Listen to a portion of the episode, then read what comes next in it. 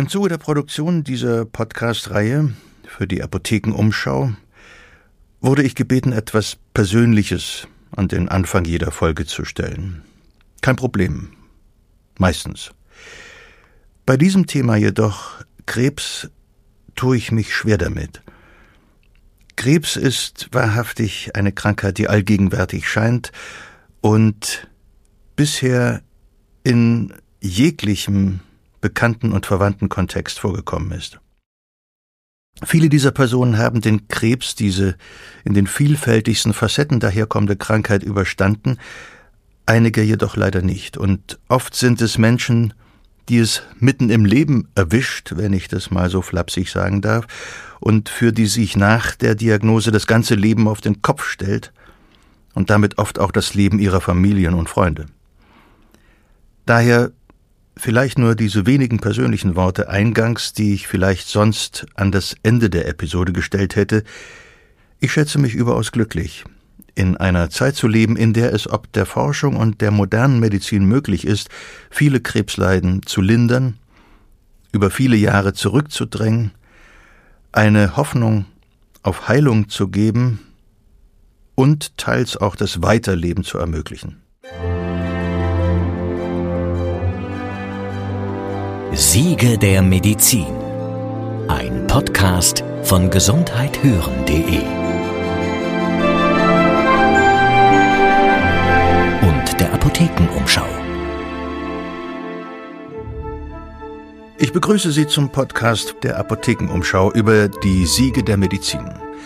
Mein Name ist Ulrich Nöthen und ich freue mich, Sie auf dieser spannenden Reise zu den wichtigsten Errungenschaften der Heilkunde zu begleiten. Neben Expertinnen und Experten lassen wir die Geschichte und Geschichten, wie wir sie uns vorstellen, zu Wort kommen. Folgen Sie mir also auf eine weitere spannende Zeitreise zu bahnbrechenden Entdeckungen und den Menschen, die dahinter stehen. Krieg der Zellen, Paul Ehrlichs Chemotherapie und der stetige Kampf gegen Krebs. Bei dieser Folge unterstützt mich Professor Dirk Jäger, Onkologe und einer der Direktoren des Nationalen Zentrums für Tumorerkrankungen NCT in Heidelberg. Im Vorgespräch mit ihm und zur Wahrscheinlichkeit einer Krebserkrankung befragt, egal welcher Art, gab er zur Antwort, jede zweite bis dritte Person bekommt wahrscheinlich Krebs. Dann blicken Sie sich jetzt einmal um und zählen Sie die Personen. Das ist erschreckend, sicher. Aber gleichzeitig besteht doch Hoffnung auf Heilung, wie wir noch hören werden. Aber nun gehen wir erst einmal zurück in die Geschichte.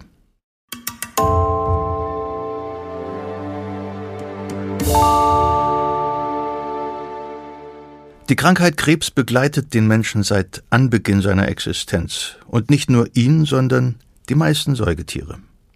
In archäologischen Funden konnten viele Krebsarten bei unseren Vorfahren nachgewiesen werden. Früheste erhaltene Beschreibungen datieren auf 1500 vor unserer Zeit und zeigen Behandlungsmöglichkeiten, aber auch schon die Resignation angesichts dieser extrem vielseitigen und wandlungsfähigen Krankheit. Man kann es nicht genau sagen, aber es gibt auch Hinweise aus unterschiedlichen, auch, auch Frühkulturen, dass Krebs schon ein Thema war. Man geht davon aus, dass im alten Ägypten schon, schon Krebsoperationen stattgefunden haben im alten Rom, dass das Thema Krebs äh, ein relevantes war. Auch da ging man schon von Krebsgeschwüren aus, die unterschiedliche Organsysteme äh, befallen können. Die Vorstellungen waren halt ganz unterschiedlich. Welchen Ursprung hat so eine Krebserkrankung? Ist das was, was von außen kam und den Körper befällt? Und, und da unterscheiden sich die Kulturen sehr.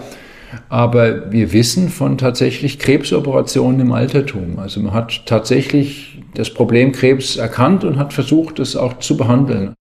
Dann reisen wir doch einmal ins alte Rom im Jahr 160 unserer Zeit.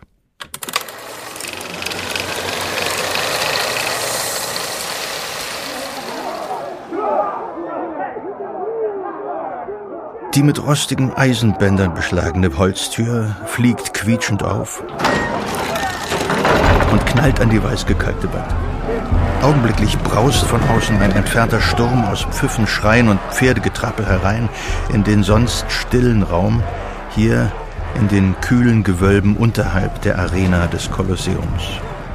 Galenus von Pergamon, berühmter Heilkundiger und Chirurg, fährt auf aus einem kurzen Halbschlaf. Er war eingenickt, fast fällt er von der Bank. Sein bronzener Becher mit dem wässrigen, aber das muss man ihm zugute halten, zumindest eiskalten Wein, klimpert auf den blank geputzten Steinboden und verschüttet seinen Inhalt. Das Rot des Weins spritzt wild herum, aber das wird nicht das einzige Rot auf dem Fußboden bleiben. Zwei altgewordene Hühnen von Morenos Gladiatorentruppe schleppen einen nur wenig jüngeren, bewusstlosen Gefährten zum großen, glatt geschliffenen Tisch aus Zedernholz, der direkt unter dem langen Lichtschacht des Raumes positioniert ist. Die gleißende Mittagssonne leuchtet in den dunklen Schacht und erhellt den Tisch in dem ansonsten dunklen Raum. Scheppernd fällt die Teilrüstung, die den Arm des Kämpfers schützen soll, zu Boden. Helm und Beinschienen folgen. Galenus wirft nur einen ersten flüchtigen Blick auf den Verletzten, dann wäscht er sich die Hände im großen Zuber. Einer der Helfer ist völlig außer Atem. Bitte helft Galenus. Der Speer hat ihn erwischt, unter dem Schild hindurch in den Bauch. Tirius hier, er ist der Beste und Erfahrenste in unserem Stall. Es sollte heute sein letzter Kampf sein, bevor er zum Lehrer wird, wie wir beide. Er zeigt auf sich und seinen stummen Begleiter. Wir brauchen ihn. Galenus hat Respekt vor den Kämpfern. Sie tragen ihre Haut zum Markte. Das Risiko ist zwar kalkulierbar, aber immens. Groß ist die Chance auf Ruhm, noch größer das Risiko eines jähen Endes in Sand und Blut. Ich weiß, wer Tyrius ist, ich kenne ihn, nuschelt Galenus und erinnert sich, er hat schon einige Hiebe und Stiche überlebt. Aber er blutet sehr stark. Ohne Bewusstsein war er auch noch nie. Vielleicht war das wirklich sein letzter Kampf. Aber lasst mich sehen, tretet beiseite. Galenos wischt mit einem sauberen Tuch das Blut von der eher unscheinbaren Wunde unter dem Rippenbogen des Gladiators. Hm, sieht oberflächlich nicht so schlimm aus. Aber der stete Strom frischen Blutes zeigt an, dass ein größeres Organ getroffen wurde und der Speer tief eingedrungen ist. Galenus legt die Finger an den Hals des Mannes, dessen Puls schnell unter der verschwitzten Haut flattert. Er hat es schon oft gesehen. Hunderte Gladiatoren hat er zusammengeflickt, viele sind wenig später wieder in die Arena gegangen und haben einfach weitergekämpft. Galenus behandelt auch den Kaiser. Er behandelt Aristokraten mit Herzweh oder Rückenschmerz. Er hilft Kindern mit löchrigen Zähnen und jeder Frau, die eine schwierige Geburt durchzustehen hat.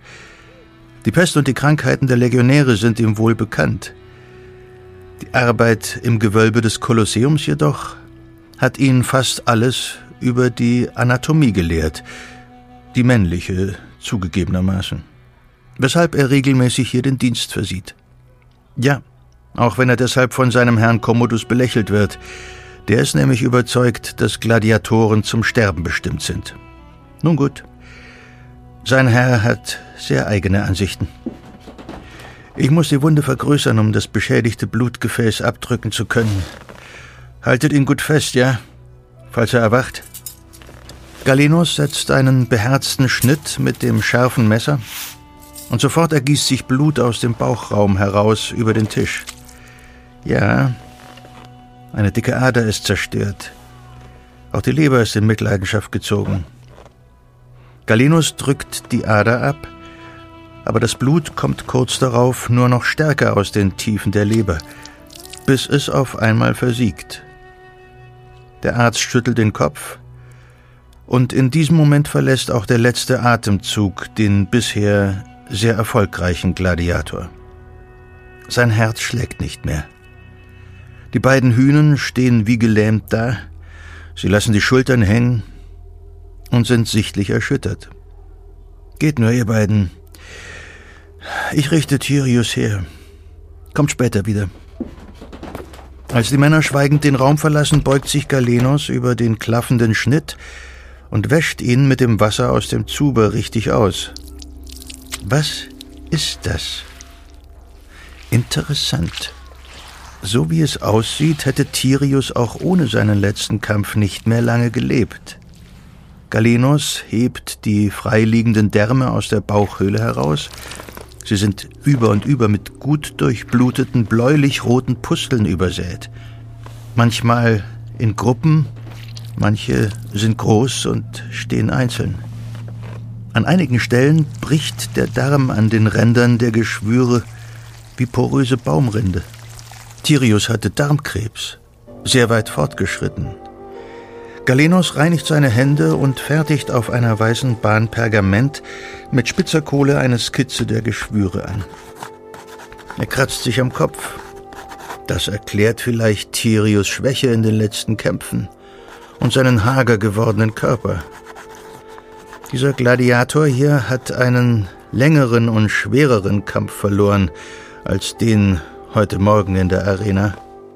Vielleicht war es gut, durch den Speer umzukommen.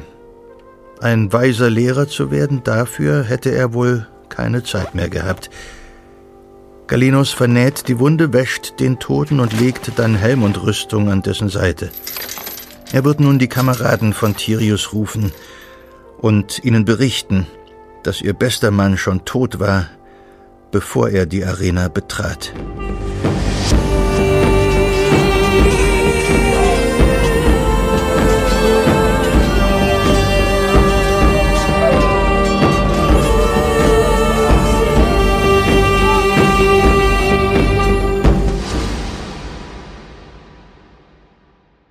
Galenus kam in diesem Fall zu spät. Ob er dem Gladiator überhaupt hätte helfen können, ist fraglich. Aber Galenus war sicher die medizinische Koryphäe seiner Zeit. Seine umfassende Lehre über Anatomie und Physiologie des menschlichen Körpers beherrschte für 1500 Jahre die gesamte Heilkunde.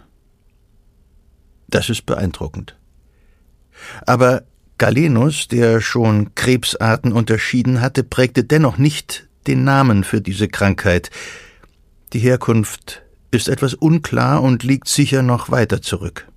Ich kann es nicht genau sagen, aber man, man hat natürlich oder assoziiert das immer mit, mit dem Tierkrebs, was ja auch äh, scharfe äh, Zangen hat und, und äh, ich glaube, man hat so die bildliche Vorstellung, dass sich da etwas Fremdes in den Körper hineinfrisst und, und äh, festsetzt. Das verbindet man irgendwie mit dem Namen Krebs. Aber die ist nicht, wie gesagt, nicht ganz richtig, sondern der Krebs entsteht ja im, im eigenen Körper. Und auch Krebszellen unterscheiden sich nur in ganz wenigen Merkmalen von gesunden Körperzellen. Und sie entstehen aus gesunden Körperzellen. Und das macht es auch so schwierig für das Immunsystem, den Krebs tatsächlich als solchen zu erkennen, weil er fast genauso aussieht wie eine gesunde Körperzelle.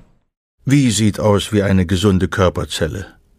Ich merke, und zwar nicht zum ersten Mal, dass ich manchmal doch nur ein sogenanntes gefährliches Halbwissen besitze. Dann also nachgefragt. Was bitteschön ist Krebs?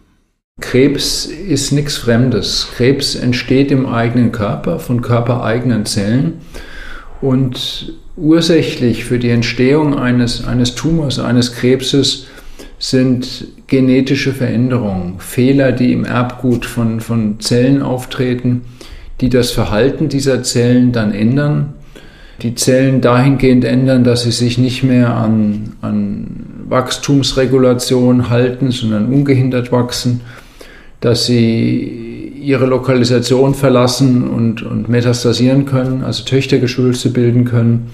All das geht nur, wenn bestimmte genetische Veränderungen ähm, stattgefunden haben. Und sowas passiert im, im Menschen jeden Tag. Also wir alle erleben das jeden Tag. In uns entstehen jeden Tag Hunderte von Tumorzellen. Das ist ein normaler Vorgang.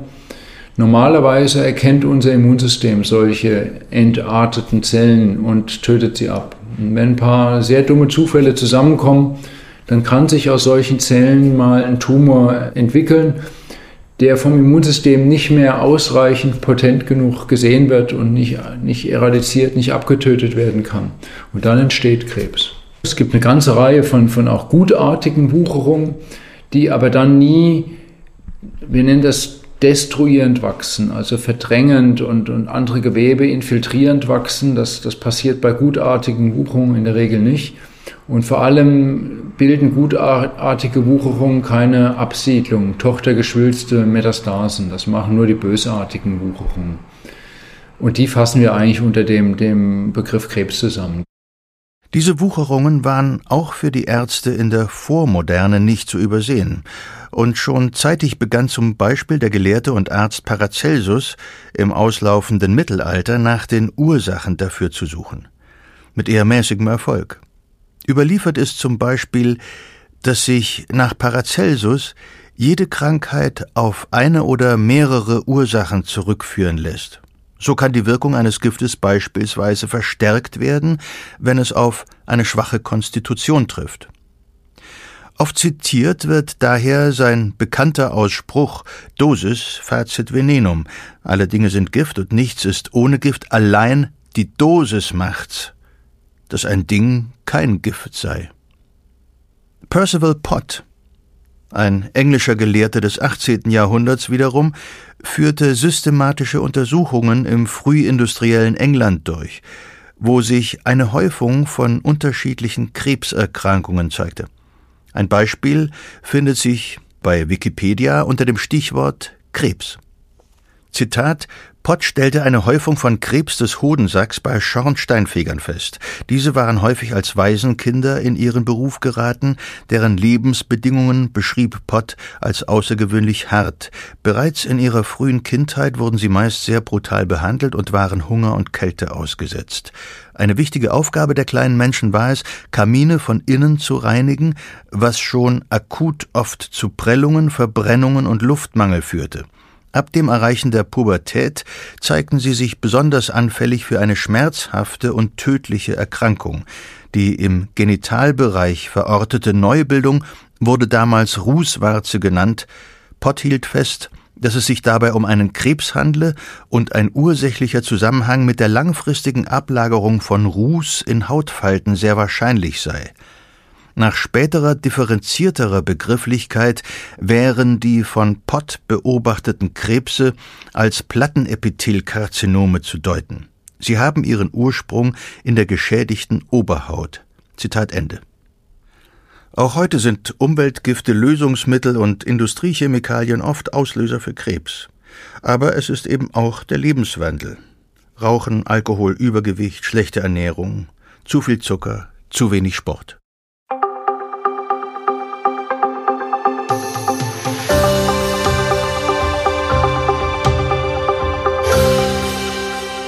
So viel zu den Ursachen. Ich frage mich aber nun ganz konkret, wie tötet der Krebs? Wie macht er das? Das ist natürlich eine schwierige Frage, weil je nach Krebsart ähm, die, die Auswirkungen auch, auch sehr unterschiedlich sind. Äh, grundsätzlich ist es so, dass ein, ein, solider Tumor, also ein Krebs, so wie wir ihn eigentlich verstehen, erstmal an, an irgendeiner Stelle entsteht, in irgendeinem Organ entsteht und dort wächst, größer wird, verdrängt, das Organ infiltriert durchsetzt und dann auch die Funktion des Organes häufig in, in Mitleidenschaft äh, zieht. Und dann können wiederum je nach Krebsart unterschiedlich schnell äh, solche Tumoren Absiedlung machen, Metastasen in grundsätzlich allen Regionen im Körper, in anderen Organen, im Knochen, im Gehirn.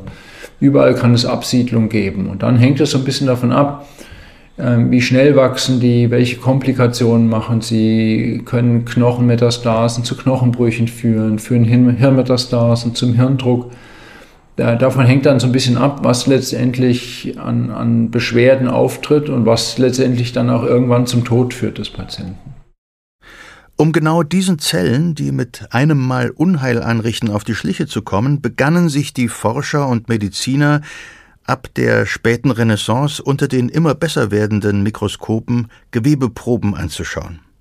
Richtig Fahrt nimmt die Forschung aber erst im 19. Jahrhundert mit voranschreitender evidenzbasierter, also klinisch nachprüfbarer und reproduzierbarer Medizin und moderner Forschung auf.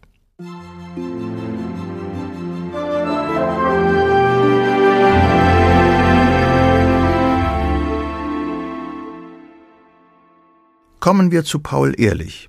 1854 in Ostpreußen geboren, war der junge Mediziner am 24. März 1882 anwesend, als der damals schon berühmte Robert Koch, der seit 1880 am Kaiserlichen Gesundheitsamt in Berlin war, seinen Vortrag über Tuberkulose hielt, in dem er berichtete, wie er den Tuberkuloseerreger identifiziert hatte.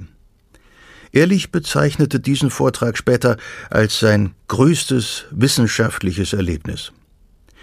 Schon gleich nach Kochs Vortrag hatte er dessen Färbemethode, auf die wir noch eingehen werden, weiter verbessert, was von Koch vorbehaltlos anerkannt wurde. Spätestens seit dieser Zeit waren die beiden Männer befreundet. Dann schlug die Tuberkulose zu. Und Ehrlich wurde selbst von einer Krankheit betroffen, deren Heilung er anstrebte.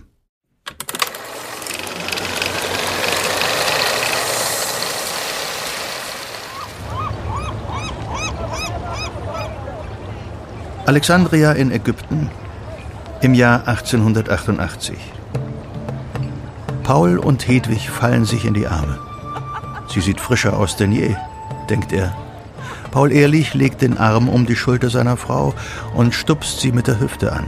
Sie boxt ihm freundschaftlich den Ellenbogen in die Seite. Sie haben einander sehr gefehlt, und er freut sich, dass sie den langen Weg auf sich genommen hat, um ihn hier in Ägypten wieder abzuholen. Doch sie liebt Schiffsreisen.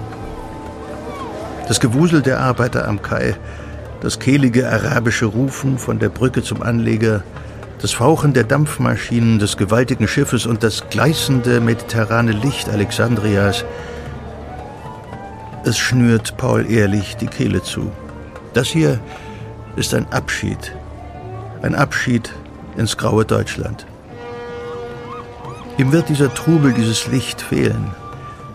Was für eine Umkehr der Gefühle. Genauso hatten ihm in den letzten Monaten sein kleines Labor, die Zellproben und sein Mikroskop gefehlt. Aber es geht nicht alles auf einmal, hatte Hedwig kategorisch bestimmt und ihn zu dieser Kur gegen die Tuberkulose geschickt. Experimentieren konnte er hier nur im Kopf und auf den Seiten seines Tagebuches. Die wenige Fachliteratur im Lesesaal des Hotels war nach wenigen Wochen aufgebraucht. Die Presseerzeugnisse der Briten, der Franzosen, auch die ägyptischen gaben nicht viel her oder nur gemeine Lügen über seinen geliebten Kaiser. Also blieben nur der Kopf und das Nachdenken über seine Arbeit. Ja, die Monate in der trockenen, weichen Luft der Levante haben die Tuberkulose schnell zurückgedrängt und seine Kräfte wiederkehren lassen ihn aber auch von Korrespondenz und Forschung abgehalten und von seinen geliebten Zigarren. Paul Ehrlich weiß sehr genau, dass er das Privileg einer Kur im Orient nur der Frau an seiner Seite und ihrer reichen Familie zu verdanken hat. Sein ganzes Streben daheim, seine Forschung, gerade auch zusammen mit seinem brillanten Freund und Mentor Robert Koch, gilt denen, die keine solche Reise antreten können denen keine frische Luft, kein salziges Meer, keine mentale Ablenkung helfen können. Koch und er suchen Mittel gegen die großen Seuchen in Deutschland und Europa. Syphilis, Diphtherie, Tuberkulose, vielleicht auch Krebs, wenn man ihm denn endlich auf die Schliche kommt. Spuren haben sie schon gelegt, Spuren in Blau. Ehrlich taucht aus seinen Gedanken auf, als das Schiff ablegt, die Möwen auffliegen und das Horn den Abschied signalisiert. Hedwig hakt sich unter. Paul, eine kleine Überraschung habe ich noch für dich. Sie lächelt und Paul Ehrlich weiß schon, was das sein könnte. Hatte er doch sein Zigarrenetui aus ihrer Handtasche hervorlugen sehen. Scherzend begeben sich die beiden in den Salon der ersten Klasse.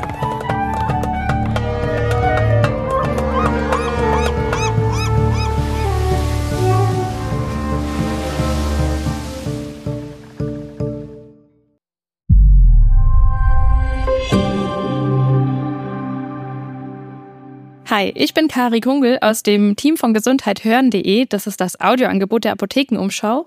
Und da betreue ich einerseits als Redakteurin Formate und auf der anderen Seite bin ich aber auch Podcast-Host. Das heißt, ich stehe für euch im Tonstudio vor Mikrofon.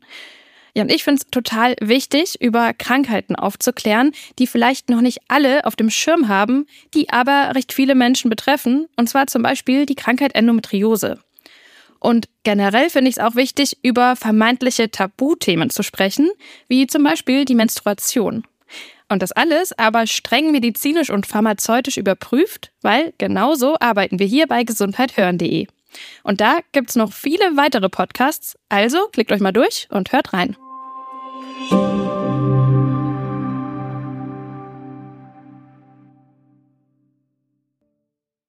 Paul Ehrlich war als junger Mann fasziniert von Farbstoffen, die durch die Fortschritte der Chemie verfügbar waren.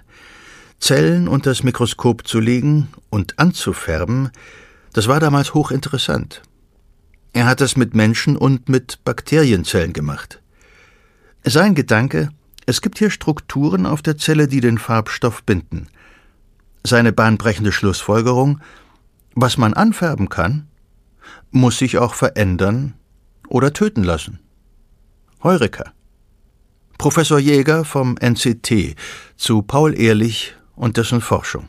Paul Ehrlich wird ja so ein bisschen als Pionier gefeiert, dass er durch bestimmte Färbemethoden unterschiedliche Zellen des, Körpers äh, besser charakterisieren konnte. Er hat doch unterschiedliche Immunzellen ähm, als, als solche identifiziert und, und hat begonnen, die mikroskopische Untersuchung von, von Geweben zu verfeinern und damit auch die Diagnostik von, von Tumoren wesentlich feiner äh, ermöglicht. Paul Ehrlich ist jetzt nicht, nicht wirklich äh, sehr auf dem Thema Krebs unterwegs gewesen und hat sich jetzt eher um immunologische Zusammenhänge gekümmert, aber war sicherlich einer der, der Wegbereiter der modernen Diagnostik. Gut, aber was ist eine Färbemethode? Wie funktioniert das und was konnte Ehrlich damit sichtbar machen? Wenn man unter dem Mikroskop sich ein, ein Gewebe oder Blut anschaut, dann sieht man ohne eine, eine entsprechende Färbung ja, ja, nur die Morphologie, also rundliche Zellen und kann die nicht näher zuordnen. Und er hat jetzt mit, mit verschiedenen Farbstoffen doch unterschiedliche Zellen anders angefärbt. Das hat geholfen, dann zu differenzieren, was ist eine rote Blutzelle, was ist eine weiße Blutzelle, was ist eine Unterart von weißer Blutzelle. In, insofern konnten wir die, die unterschiedlichen Gewebetypen viel, viel besser zuordnen. Und auch diese Methoden verwenden wir heute noch regelhaft. Wir haben heute natürlich diese, nennen wir sie mal, mal Gewebefärbung wesentlich verfeinert und haben Färbemethoden oder sogenannte Immunhistochemie, so nennen wir es heute, entwickelt, die, die bestimmte Eiweiße in, in Zellen anfärben können. Und mit dieser speziellen Diagnostik kann man dann in aller Regel schon sehr genau unterscheiden, ist das jetzt eine Tumorzelle, welche Differenzierung hat die Tumorzelle, wo kommt diese Tumorzelle her, welchem Gewebe ist sie ähnlich. Das hat schon oder hilft heute noch, noch das ist unsere Basisdiagnostik, wie wir immer noch, noch Tumoren diagnostizieren. Diese Basisdiagnostik ist demnach bald 140 Jahre alt. Denn schon 1885 erschien Ehrlichs Monographie Das Sauerstoffbedürfnis des Organismus. Eine farbenanalytische Studie, die er auch als Habilitationsschrift einreichte. Mit ihr führte Ehrlich die neue Technik der Vitalfärbung ein. Kurz beschrieben blieben verschiedene Farbstoffe in vielfältigen stoffwechselaktiven Zellen unterschiedlich stark erhalten. Tumor- und Krebszellen haben einen hohen Stoffwechsel, was übrigens auch heute wichtige Indikatoren auch in modernen bildgebenden Verfahren sind. In dieser Arbeit formulierte Ehrlich auch seine forschungsleitende Überzeugung, dass sämtliche Lebensprozesse auf chemisch-physikalische Vorgänge die in der Zelle stattfinden, zurückzuführen seien. Soweit so modern. Aber noch dachte Ehrlich weniger an Krebs, sondern mehr an die Heilung der damals extrem grassierenden bakteriellen Syphilis. Und da das Antibiotikum noch nicht entdeckt war, rückte er mit einer chemischen Keule dem Erreger zu Leibe. Das von ihm und seinem japanischen Kollegen Sahashiro Hata entwickelte Präparat 606 wurde zum ersten chemotherapieartigen Medikament. Wie kam es dazu? Eine kleine Reise in das Frankfurt am Main des Jahres 1909.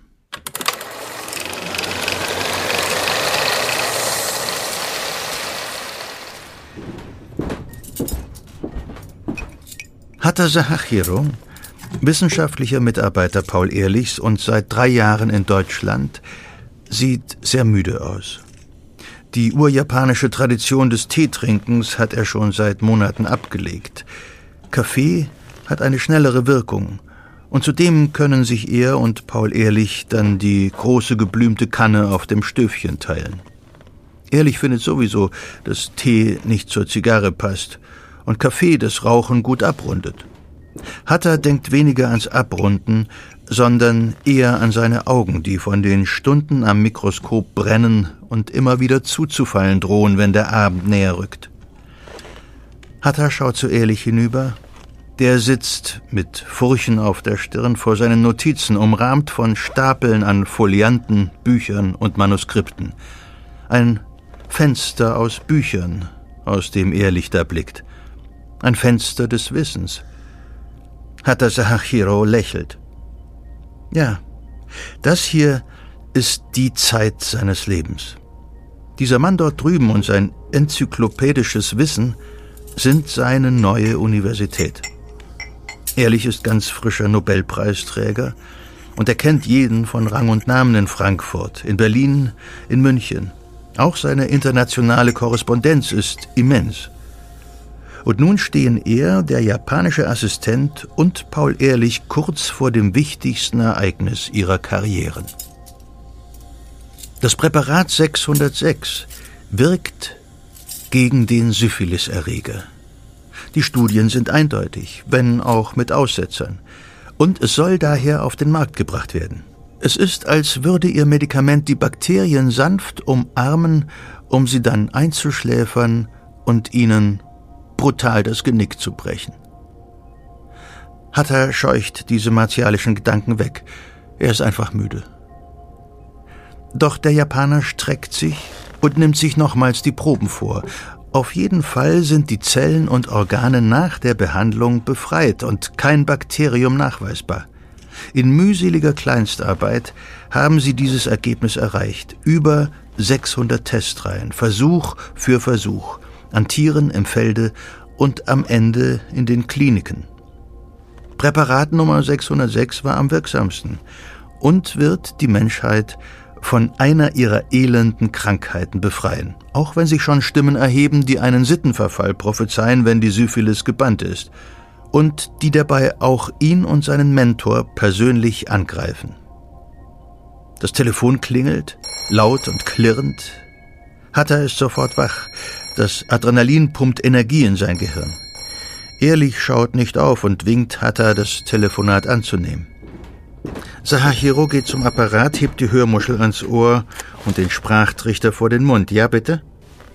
Der Wissenschaftler bemerkt nicht, wie er sich beim Telefonat immer wieder kurz verbeugt und dies sogar nach dem Auflegen erneut tut, als verbeuge er sich vor dem Fernsprechgerät. Doch dann lächelt er, fährt sich durch das dichte schwarze Haar und tritt an Ehrlich heran. Herr Professor, das waren die Farbwerke höchst. Das Präparat wird in Produktion gehen. Sie nennen es Salvarsan. Ehrlich blickt auf, schaut den müden Kollegen an. Gut, mein Freund. Sehr gut. Ich gratuliere Ihnen. Wir haben es geschafft. Und jetzt, glaube ich, brauchen Sie dringend einen frischen Kaffee.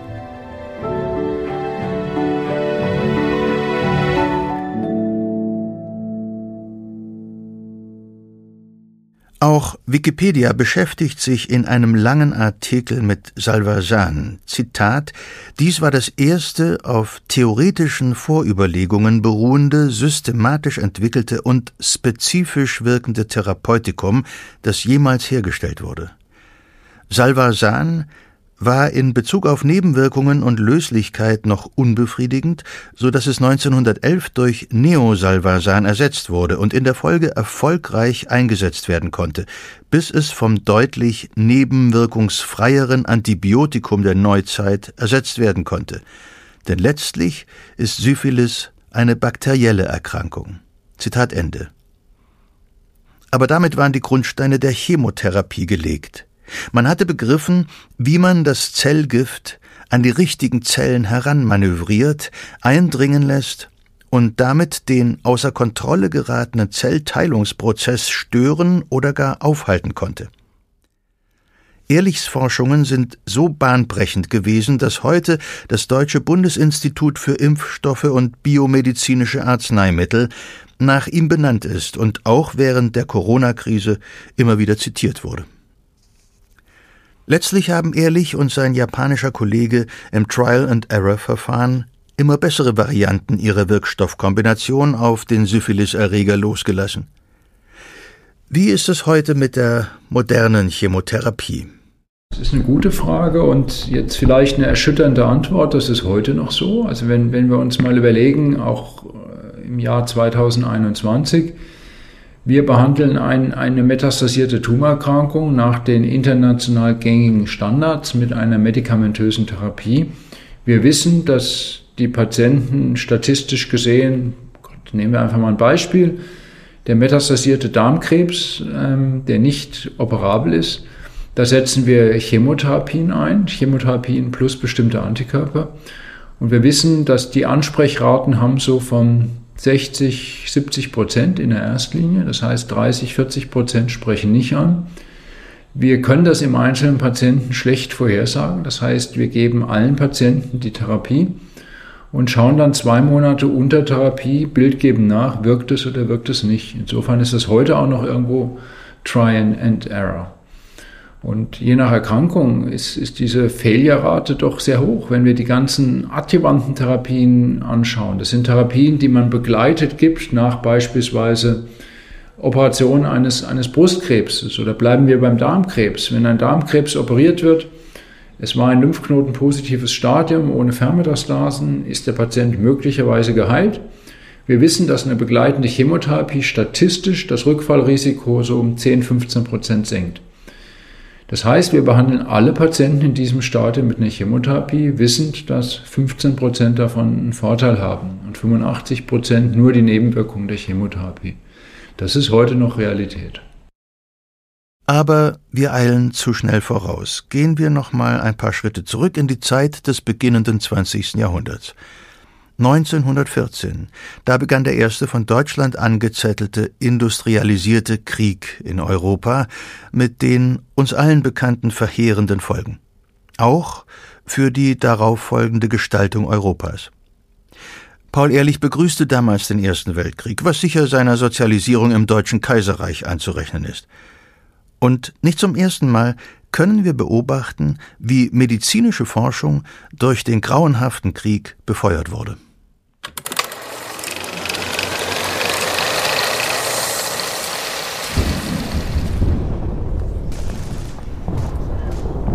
Westfront 1917. Ein Lazarett der British Army. Ja, wer bin ich schon, hier solche Vermutungen zu äußern? Trotzdem werden Sie sehen, dass ich recht habe. Sanitätsarzt der US Army, Captain Wilbur Radling, knallt das OP-Besteck derart laut auf das Edelstahltablett, dass die Krankenschwester zusammenzuckt und fürchtet, der narkotisierte Patient könnte aufwachen. Colonel der British Army Sir Henry Westing verzieht lediglich das Gesicht, als hätte er in ein Dutzend Zitronen gleichzeitig gebissen. Er murmelt in seinen Zwirbelbart ein nachlässiges Ach, ihr Amerikaner. Wilbur Radling zieht sich die Schürze aus, wäscht hastig seine blutigen Hände, schnappt sich Helm und Uniformjacke, dann verlässt er das düstere Lazarettgebäude. Mit zitternden Händen zündet er sich eine Zigarette an und nimmt einen tiefen Zug.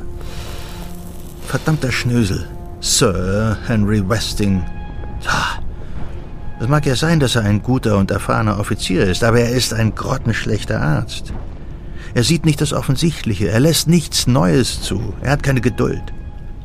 Scheint noch die Generation Bein ab, Arm ab, Kopf ab zu sein. Jetzt muss der junge Captain selbst lachen. Da könnte man vermutlich einen der schönen amerikanischen Witze über die Briten draus machen.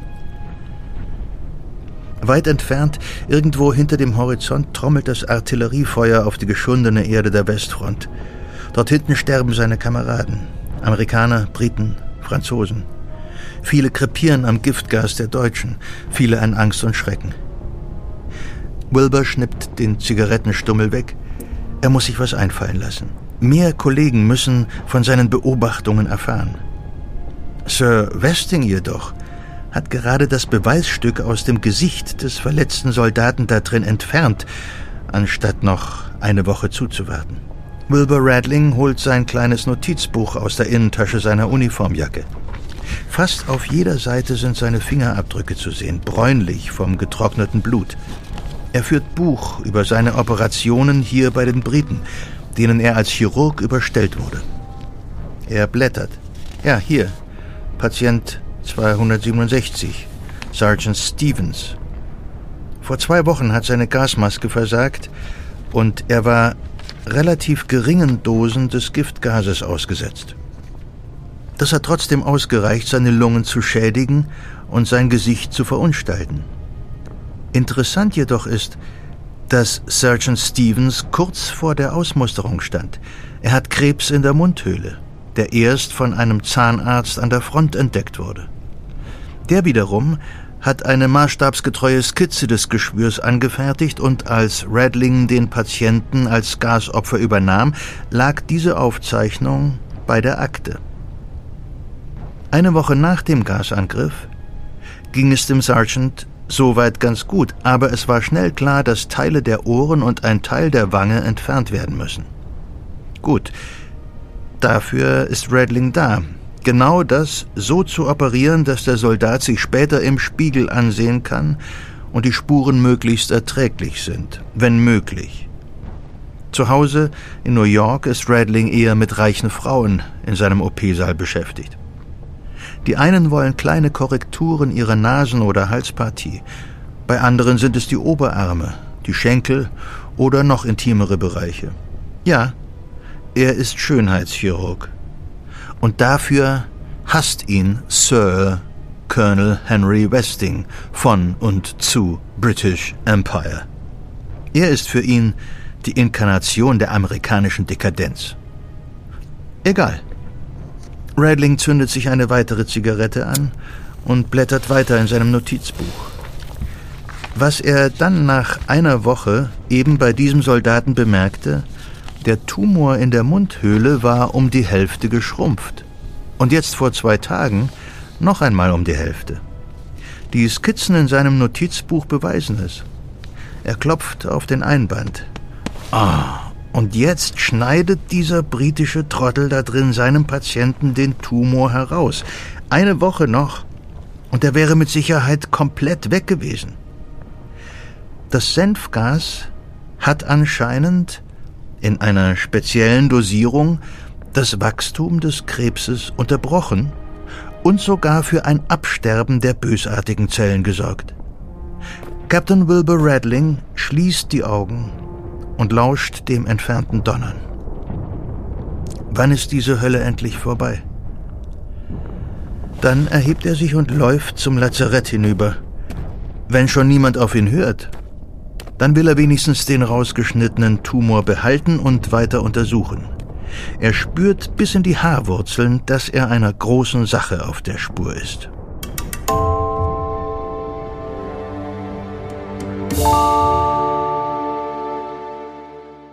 Das war nun zwar Fiktion, aber es hat diese Ärzte und ihre Erkenntnisse gegeben.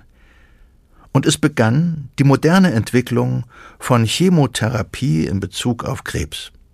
Man weiß natürlich aus den Weltkriegen, dass, dass diese Giftgase verheerende Gewebeschäden ausgelöst haben bei den Soldaten. Und basierend auf dieser Erkenntnis hat man natürlich versucht, ob niedrigere Dosierungen dieser Giftstoffe in der Lage sind, Tumoren zu schädigen, ohne jetzt den ganzen Menschen um, umzubringen. Und da hat man dann tatsächlich die ersten Erfolge gefeiert. Letztendlich Chemotherapien sind nichts anderes als Giftstoffe, äh, Medikamente, die vor allem bei der Zellteilung aktiv sind und da Tumorzellen sich in der Regel viel häufiger äh, und schneller teilen als die gesunden Körpergewebe, wirken solche Substanzen vor allem mal im, im Tumor verheerender als im, im, Normalgewebe, aber natürlich haben all diese Giftstoffe auch, auch ihr Nebenwirkungsspektrum im, im normalen gesunden Körper. Nach dem Krieg wurde das weniger giftige Stickstofflost Mechloretamin entwickelt und um 1942 als erstes Zytostatikum in der Medizin eingesetzt. Bis heute ist Stickstofflost in den USA zugelassen und seine Derivate sind in zahlreichen modernen Behandlungsschemata enthalten. Aber wie hat man vor 100 Jahren Krebs behandelt?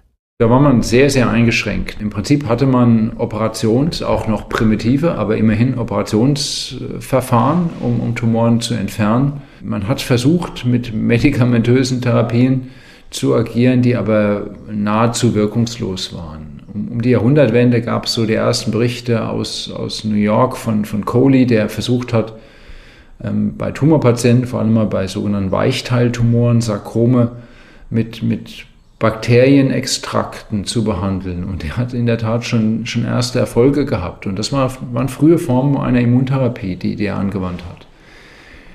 So, die, die ersten Chemotherapien kamen erst nach dem Zweiten Weltkrieg, ähm, auch aus einer Entwicklung aus, aus Kampfstoffen, ähm, ähm Senfgasabkömmlinge äh, wurden da verwandt.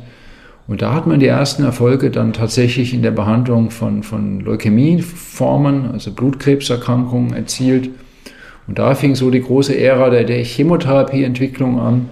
Und die Chemotherapie hat die, die Tumor, also die, die medikamentöse Tumorentwicklung doch dominiert bis über die Jahrtausendwende hinweg. An dieser Stelle möchte ich betonen, dass die Behandlung von Krebs mittels Chemotherapie zwar deutlich verträglicher geworden ist, aber noch immer kämpfen die Betroffenen mit den Nebenwirkungen Übelkeit, Schwindel, Haar- und Nagelausfall, Geschmacks- und Geruchsverlust, mit Nieren-, Kreislauf- und Immunproblemen. Die Bestrahlung soll hier der Vollständigkeit halber auch erwähnt werden. Sie ist eine Behandlungsmethode, die punktuell eingesetzt werden kann und aus der Nuklearmedizin kommt.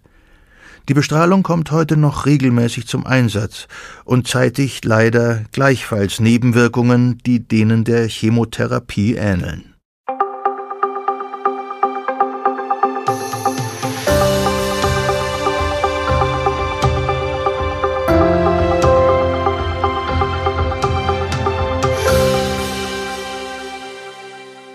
Wir sind in der Gegenwart angekommen.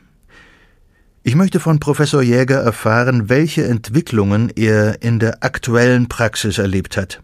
Ich habe eigentlich schon, schon viel miterlebt. Ich, als ich begonnen habe, Onkologie zu lernen und, und Onkologie auch, auch zu machen, gab es für eine ganze Reihe von Tumorerkrankungen noch überhaupt keine wirksame Therapie. Ähm, das, der metastasierte schwarze Hautkrebs, das Melanom, konnte man im Prinzip nicht beeinflussen. Ähm, auch im Jahr 2000 noch eigentlich nicht beeinflussen. Das metastasierte Nierenzellkarzinom konnte man überhaupt nicht behandeln. Es gab keine wirksame medikamentöse Therapie. Und, und das sind jetzt zwei, zwei Tumorentitäten, die wir heute sehr gut behandeln können. Mit Immuntherapieverfahren, mit zielgerichteten Substanzen oder mit Kombination von beidem. Also hier habe ich tatsächlich auch ein gutes Stück äh, onkologische Geschichte, Entwicklungsgeschichte miterlebt, die rückwirkend wirklich die Situation von vielen, vielen Patienten erheblich verbessert hat und Prognose erheblich verbessert hat. Immer noch sterben viele Menschen an Krebs. Aktuelle Statistiken zeigen, dass bei 25 Prozent der Deutschen Krebs als Todesursache zu sehen ist. Das sind bei einer Million jährlich Verstorbener immerhin 250.000 Frauen und Männer. Gibt es so etwas wie einen finalen, einen Endgegner der Krebsspezialisten vom NCT in Heidelberg? Wir haben natürlich Tumorerkrankungen oder Krebserkrankungen, die eine besonders schlechte Prognose haben. Und, und so die, die schwierigsten Tumoren, dazu gehören die, die Hirntumoren, das Glioblastom, dazu gehört das Pankreaskarzinom, Bauchspeicheldrüsenkrebs, aber auch bestimmte Weichteiltumore wie, wie, wie Sarkome, die eine schlechte Prognose haben. Eher günstige Erkrankungen sind Tumoren, die eher langsam wachsen, die früh auf sich aufmerksam machen, die gut behandelbar sind. Ähm, so hat jetzt ein frühes, früher Brustkrebs, ein frühes Mammakarzinom eine ausgezeichnete Prognose. 90 Prozent der Patienten können geheilt werden. Ein früher Darmkrebs, ähm, der noch nicht Absiedlung gesetzt hat, hat eine ausgezeichnete Prognose. Fast alle Patienten können geheilt werden. Sieht es also gar nicht so hoffnungslos aus für all die Menschen, die mit einer Krebsdiagnose konfrontiert werden? Ob es tatsächlich eine dauerhafte Heilung gibt, ist fraglich. Im Allgemeinen spricht man von Heilung, wenn ein Krebs innerhalb von fünf bis zehn Jahren nicht rezidiv wird, sich also nicht erneut manifestiert. Wie sieht die Zukunft aus? Werden wir irgendwann, ähnlich wie in der Gebärmutterkrebsvorsorge, dort gegen HPV, gegen jeden Krebs impfen können? Was ist das nächste? Welche neueren Behandlungsmethoden werden vielleicht die Chemotherapie im Kampf gegen den Krebs ersetzen oder erweitern können? Was ist die derzeit viel besprochene Immuntherapie? Also es gibt unterschiedliche Formen der Immuntherapie. Grundsätzlich versucht die Immuntherapie, das körpereigene Immunsystem als Waffe gegen die Tumorerkrankung einzusetzen. Und ich muss sagen, es gibt nichts Spezifischeres, nichts Genaueres und nichts Wirkungsvolleres als unser Immunsystem, wenn es gut funktioniert. Unser Immunsystem ist in der Lage, ein, ein Kilogramm schweres Organ nach einer Organtransplantation, beispielsweise eine transplantierte Leber, innerhalb ganz kurzer Zeit zu vernichten, komplett zu zerstören, aber auch nur das transplantierte Organ und, und nichts drumherum, unter maximaler Schonung des, des gesunden Körpers. Also unser Immunsystem hat eine wahnsinnige Power und eine wahnsinnige Spezifität. Und wenn es gelingt, diese Zielgenauigkeit und, und diese Power gegen Tumorzellen einzusetzen, das ist meiner Meinung nach die ideale Therapieform. Und das versucht die Immuntherapie mit ganz unterschiedlichen Ansätzen, mit, mit Ansätzen, sogenannte Checkpoint-Inhibitoren, wo man grundsätzlich die Immunantworten, die zellulären Immunantworten hochreguliert bis hin zu Ansätzen, wo man körpereigene Immunzellen außerhalb des Körpers manipuliert, genetisch verändert, umprogrammiert und diese umprogrammierten Zellen wieder in den Patienten gibt, die dann ein definiertes Ziel attackieren, was im Tumor vorkommt und damit den Tumor vernichten.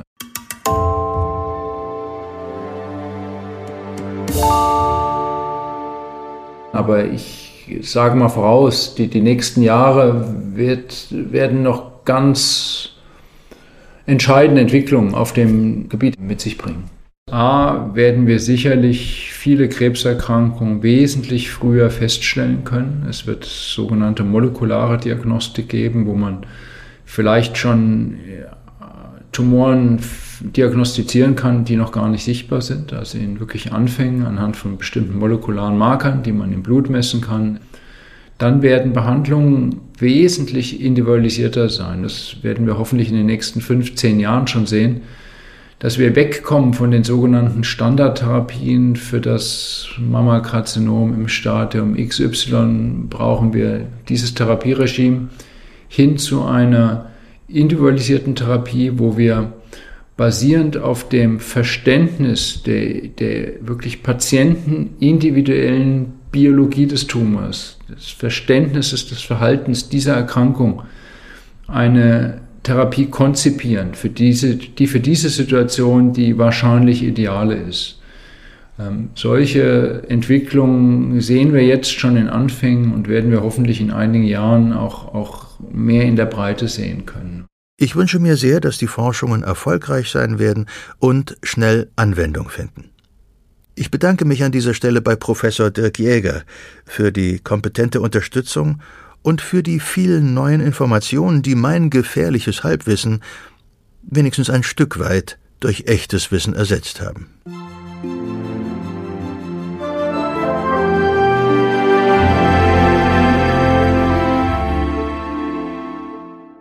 Ich danke Ihnen, euch allen, fürs Zuhören.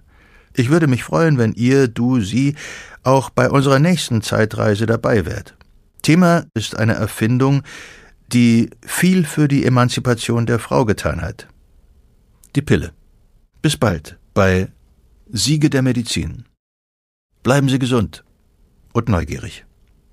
Ihr Ulrich Nöthen. Siege der Medizin. Ein Podcast von gesundheithören.de und der Apothekenumschau. Jetzt kostenlos folgen oder abonnieren. Zum Beispiel bei Apple Podcasts oder Spotify. Executive Producers Dr. Dennis Ballwieser und Peter Glück. Faktencheck Dr. Martin Alwang. Autoren Lutz Neumann, Volker Strübing. Interviews Simone Terbrack, Lutz Neumann. Musik Johannes Cornelius. Produktion Philipp Klauer. Recherche und Unterstützung Carsten Weichelt, Elena Urban, Alexander Weller. Projektleitung Sven Rühlicke, Ruben Schulze-Fröhlich. Produziert von den Wake World Studios in München.